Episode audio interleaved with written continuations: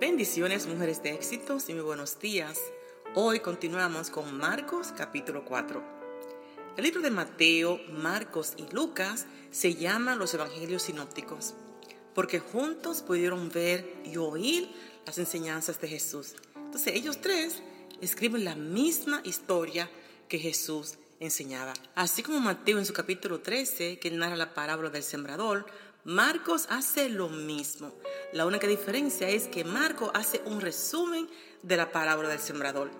Y él presenta los cuatro tipos de personas que visitan la iglesia. Lo primero, los que oyen la palabra, al no entenderla, viene el enemigo y le hace olvidar el mensaje. El segundo grupo, estos son los que reciben el mensaje con alegría, con gozo, pero al no tener raíz o madurez, porque cuando vienen los problemas se desaniman y se van. El otro grupo es los que oyen la palabra, pero no permiten que el mensaje cambie sus vidas porque solo piensan en lo que necesitan y el afán de esta tierra lo aleja del Señor. Pero el grupo cuatro son los que oyen la palabra y la entienden, los que oyen y la entienden, y estos dan muchos frutos y permanecen. Los versículos 21 al 22, Jesús continúa enseñando, dando ejemplos o con parábolas. Y él dice que una lámpara sirve para alumbrar. Por lo tanto, no la podemos poner debajo de la cama o de un cajón, ¿verdad? De la misma manera, la verdad siempre triunfará porque todo lo que está escondido se descubrirá y todo lo que se mantenga en secreto llegará a saberse. Mis amadas, mujeres de éxito, hay que tener cuidado de que seamos transparentes con nosotras mismas, porque delante del Señor estamos desnudas.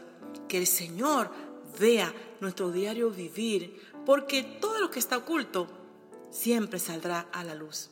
Mujeres de éxito, ¿Has experimentado tú el miedo o la fobia? ¿Un gran susto? Bueno, los discípulos sí que pasaron un tremendo susto, porque Jesús les dice, montes en la barca, y a rato de montarse se desató una grande tormenta. Dice que los vientos fuertes azotaban la barca, y los discípulos asustadísimos, y corren donde Jesús, y Jesús roncando, dormidito, con una almohada, muy cómodo. Y le demandan al Señor, Señor, no tiene cuidado, que perecemos. Y Jesús se para frente al mar y le dice, calla y enmudece. ¡Wow! ¡Qué autoridad el Señor mostró en esos momentos! Porque Él es la autoridad y se miraban entre sí y se decían, pero ¿quién es este? Que hasta el mar le obedece.